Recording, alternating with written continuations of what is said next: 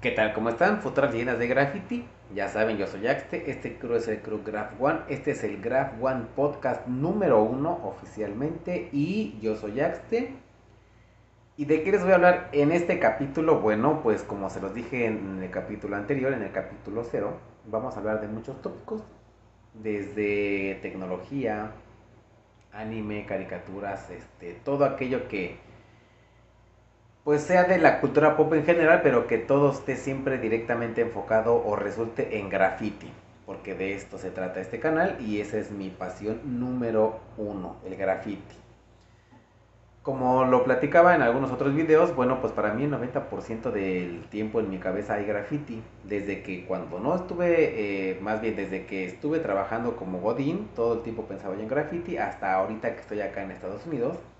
Francamente para mí todo es graffiti todo el tiempo estoy pensando en graffiti y la manera de poder hacerlo, ejercerlo. Incluso fui y me compré que mi cuadernito, que mis lápices, que mis lapiceros, que mis sacapuntas goma, todo lo necesario para estar boceteando mientras estoy acá, teniendo tiempo libre, vacacionando.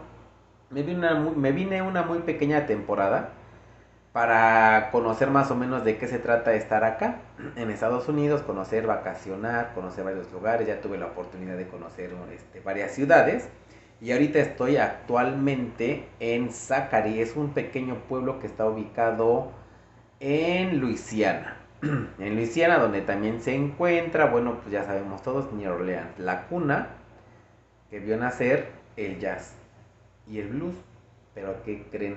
Les tengo una mala noticia. Dos malas noticias. La primera es hablando, pues bueno, del jazz o del blues. Todo el mundo vemos en las películas que ahí hay jazz por todos lados, blues por todos lados, que, se respira, se escucha, se, se siente, vibra en la piel el blues y el jazz. Pues les tengo una muy mala noticia.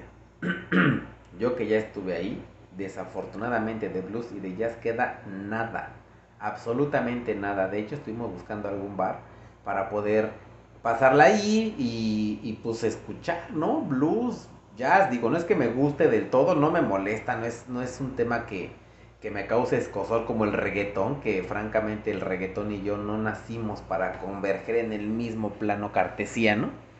Pero el jazz y el blues no me molestan. Entonces, eh, mis amigos y yo, pues intentamos buscar un bar, ¿no? Estuvimos de hecho rondando por varios y en ninguno hay. Lo único de jazz o de blues que encontramos fue dos artistas urbanos que estaban ahí en la calle, uno tocando su sax y otro con su trompeta en esquinas diferentes. Pero fue lo más cercano que encontramos a lo que buscábamos dijimos nosotros, bueno, pues a donde vayamos va a haber jazz, va a haber blues, pero no, ¿qué creen? Reggaetón, reggaetón por todos lados. Al bar que entraras, reggaetón, reggaetón, reggaetón por todos lados. Había uno que otro que decía música viva, pero te metías y había este rock, rock en vivo, pero de jazz y blues francamente no encontramos nada y fuimos en fin de semana. Entonces fue una franca decepción, honestamente. De hecho, entre tantos bares que estuvimos ahí pasando, nos metimos sin querer queriendo a un bar gay.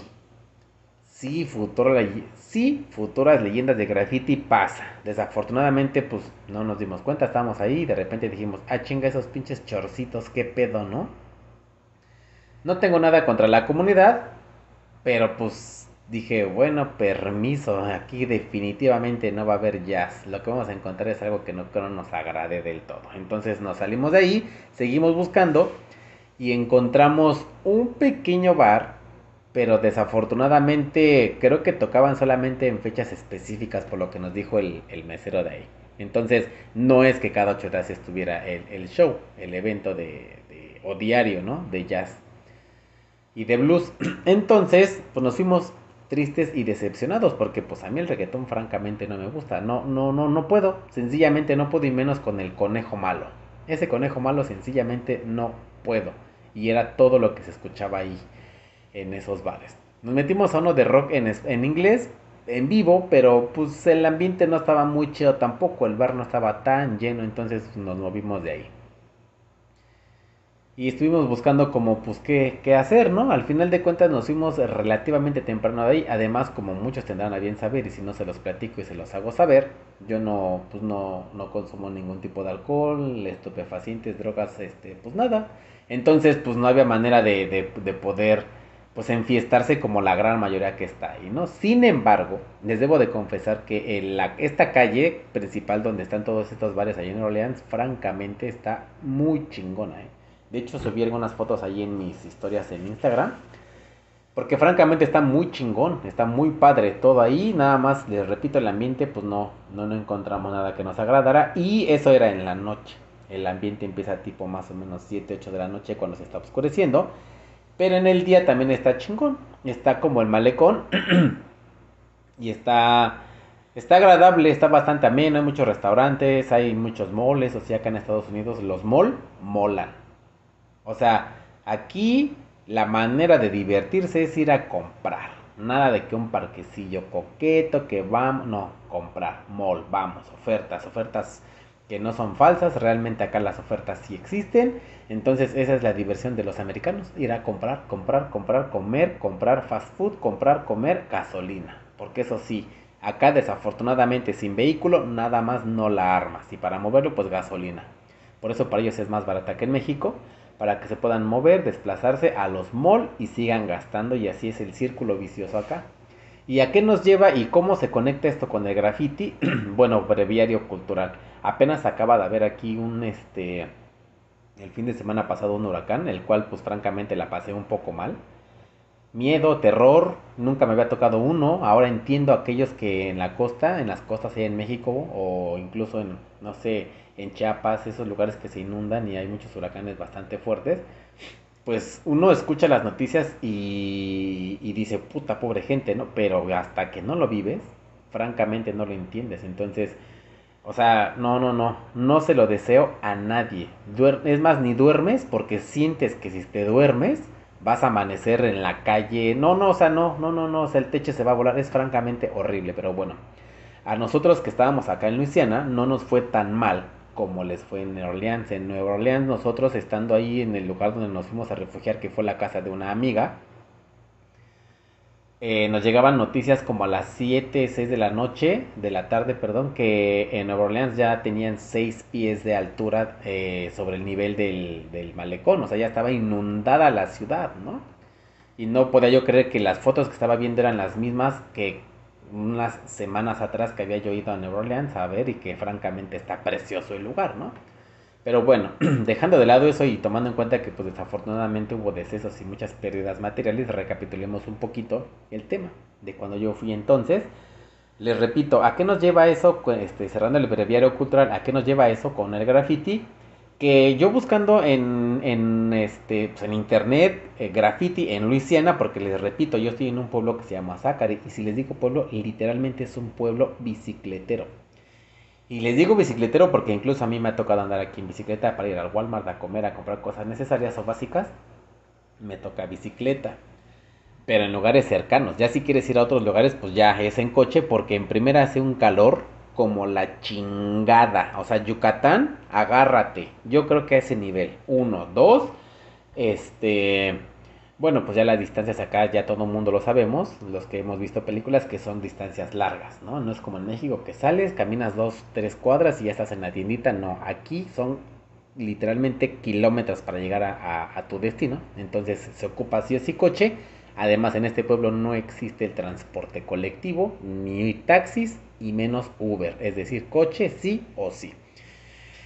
Entonces, este, pues aquí en, en donde yo estoy, si en Luisiana y particularmente en New Orleans el graffiti es complicado y difícil de encontrar, imagínense aquí. Aquí de entrada, así como lo, lo hacía yo en Europa cuando llegaba a alguna ciudad o algún pueblo, buscaba tienda de graffiti en Google Maps, me aparecía, iba, me acercaba, compraba, pintaba y listo, aquí no es así. Aquí de entrada Puse tienda de graffiti, mi geolocalización y no apareció ninguna. El único lugar donde pude encontrar aerosoles fue en Walmart, que obviamente no es una marca particular para graffiti como Flame, como Loop, bueno, esa es europea, como este Iron Lack o Cobra, aquí no hay. Aquí sí o sí tenían que ser con esas marcas eh, que están en, Walmart, de las cuales ya subí imágenes de todo esto a mi Instagram para que vayan y ahí lo busquen y puedan tener la referencia de, de cómo se ve acá ese material. Y aparte las válvulas, aquí obviamente tampoco hay. Entonces tuve que hacer lo que pude improvisar como en los viejos tiempos con las válvulas que trae el aerosol el aerosol que cuesta aquí en dólares 4, ya con taxas, porque ojo, y dato curioso, acá todo se calcula más taxas. Es decir, si tú vas aquí, no es como allá en México que dices, bueno, pues de todo lo que compré del súper, son, no sé, 500 pesos, tú pagas 500 pesos y listo. Aquí no, aquí dices, ok, bueno, voy a comprar tanto, esto, esto, esto, entonces son 125 dólares más taxas. Y es ahí donde a a uno le rompe la cabeza porque Aquí las taxas se calculan por estado o incluso por condado. Entonces no es lo mismo las taxas de Luisiana, bueno, de, Zachary, que las de New Orleans, o que las de San Antonio, o las de Miami, que son, o las de Nueva York, o las de Los Ángeles, que son algunas de las ciudades que he visitado. Y en cada estado las taxas se calculan diferente. Entonces, estarte moviendo tanto, francamente, te mueve un poco ahí el tapete en cuanto a tus finanzas, pero bueno, entonces aquí cada aerosol cuesta aproximadamente 4 dólares, 4.10 ya con taxas. Ojo, es importante no redondear acá en Estados Unidos. Porque en México tú dices cuesta 19, 20 pesos. Porque 10 centavos es nada en México. Desafortunadamente, bueno, para los americanos que radican acá en Estados Unidos, 10 centavos o 20 centavos o una cora, que es un cuarto de dólar, no les representa nada no así para nosotros. Es decir, para nosotros, una cora que son 25 centavos representa 5 pesos. Ajá, porque el dólar cuesta pues, 20 pesos promedio y una cora que es cuarto de dólar son 25 centavos americanos, 5 pesos mexicanos. Es decir, acá pues no aplica redondear. Ya en 10 aerosoles ya son 50 pesos de diferencia, no son 50 centavos mexicanos, son 50 pesos mexicanos, 50 centavos eh, o, o, 5 dólares este, americanos. Bueno, X. Entonces, acá cuestan aproximadamente 4.30 cada aerosol.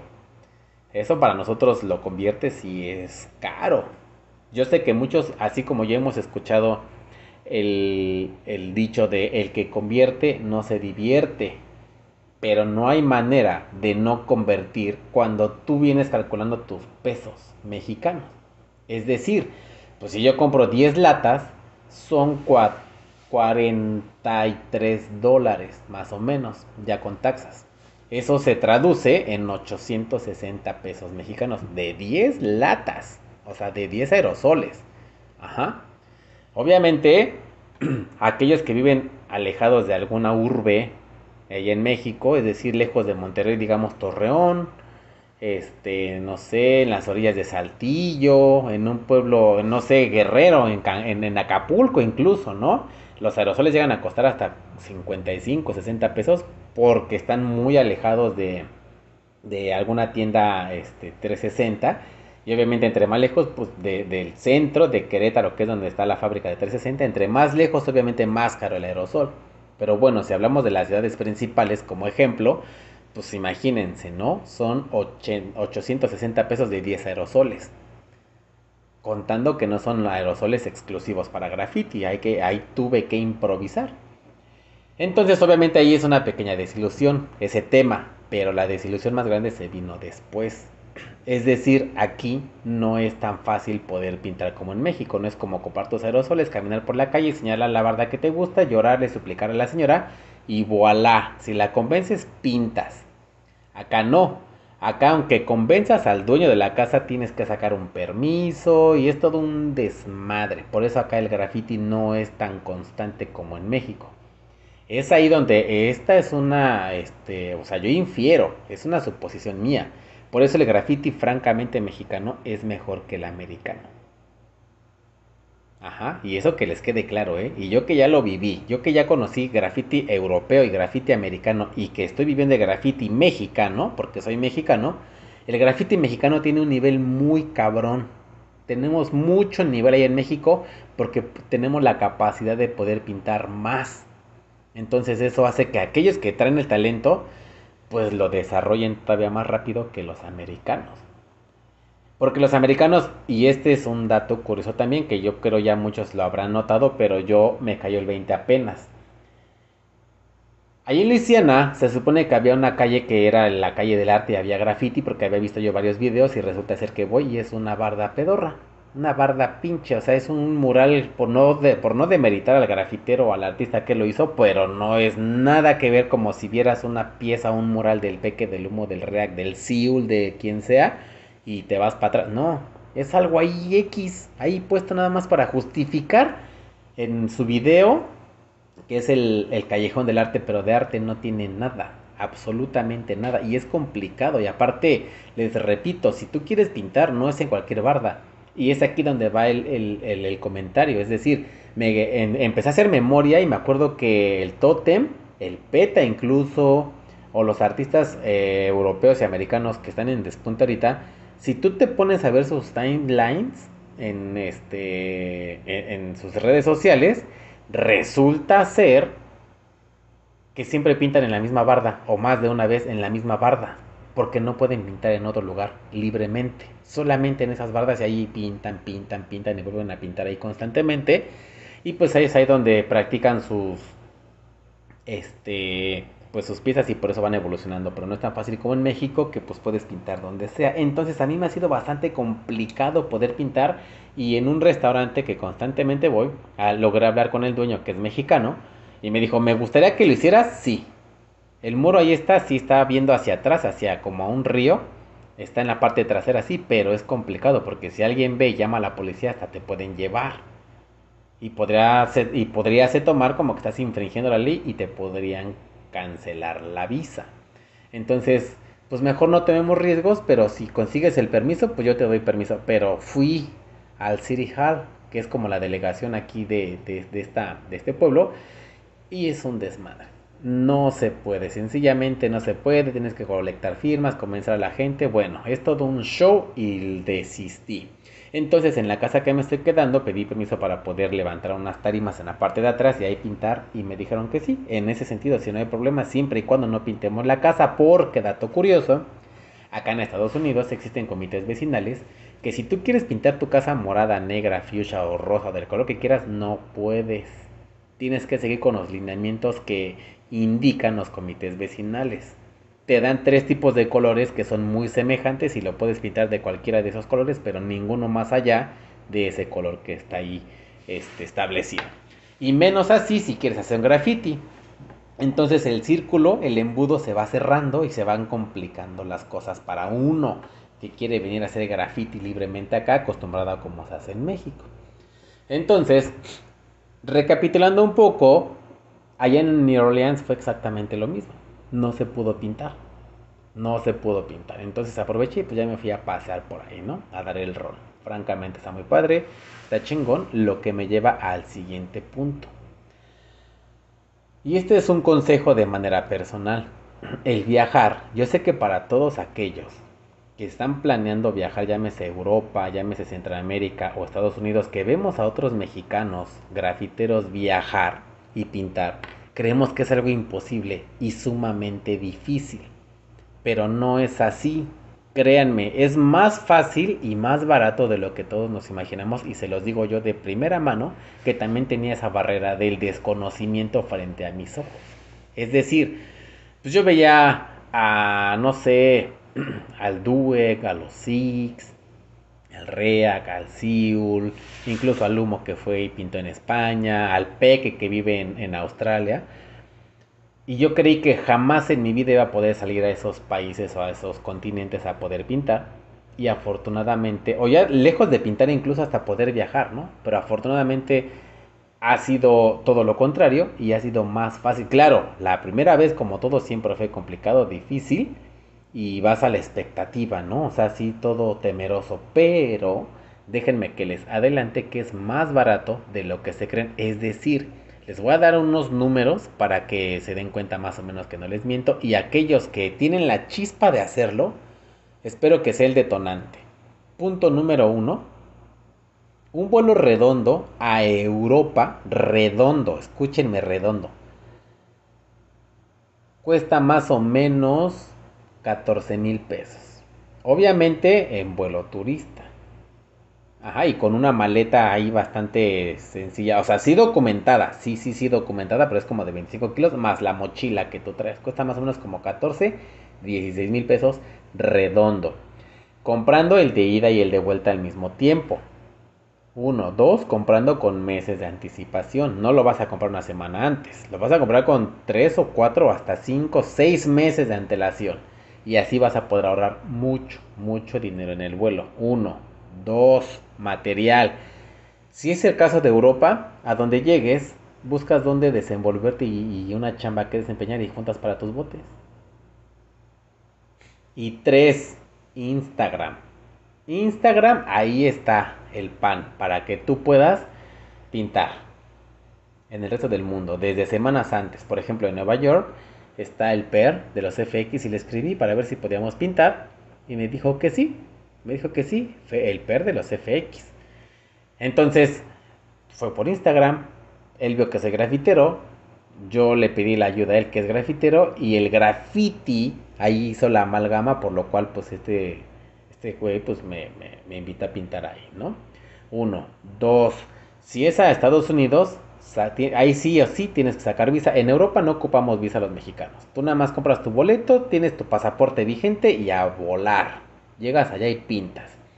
Pero para Estados Unidos es muy diferente. Ahí sí se ocupa visa. Entonces yo te recomiendo que lo hagas este, con antelación, preparar tu, tu cita y todo para sacar la visa antes de comprar tus vuelos. Ahí sí tienes que esperarte hasta que tengas la visa.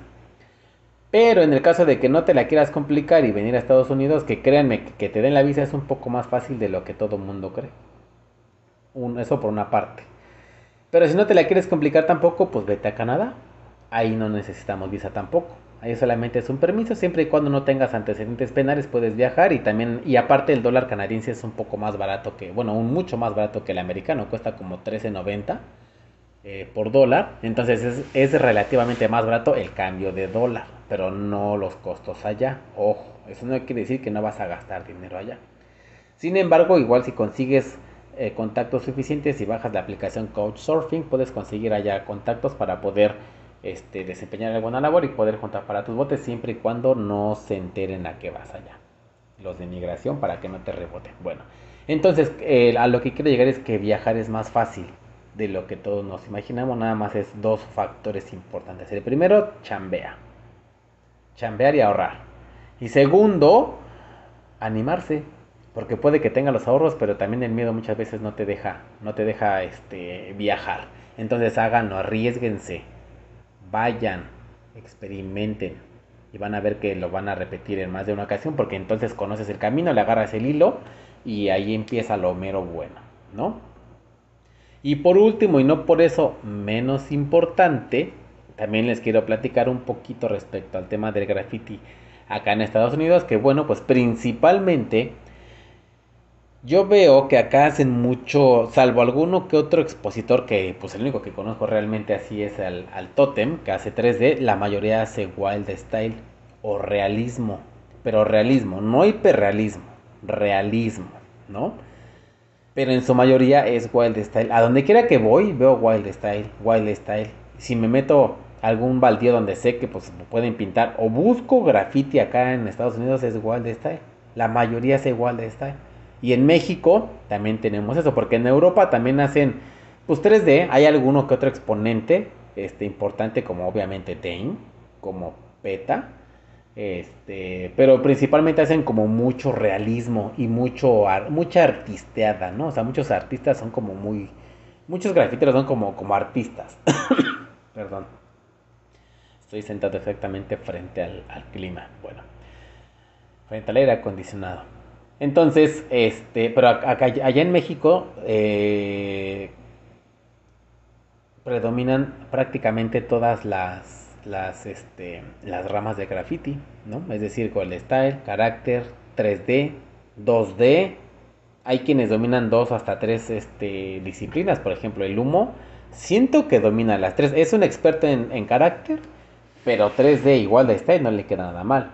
El Siul, por lo mismo, digo, francamente sus 3D no son lo mejor, aunque le quedan bien, pero sus caracteres y sus Wild Style le quedan buenos. El React Wild Style y 3D, bueno, pues es un maestro. Sus, sus caracteres, pues tal vez no tanto, pero de igual forma sí, sí le quedan buenos. El Yuka, pues él sí domina principalmente el carácter, el realismo y los Wild Style y así sucesivamente. Yo siento que soy bueno con los cartoons, no con el carácter realismo, con los cartoons, con, con, con los muñecos, con los monos, el carácter y este y pues el 3D que es lo mío, ¿no? Y así sucesivamente, pero en general en todo México hay buena predominación de todos los este de todas las, las ramas del grafito.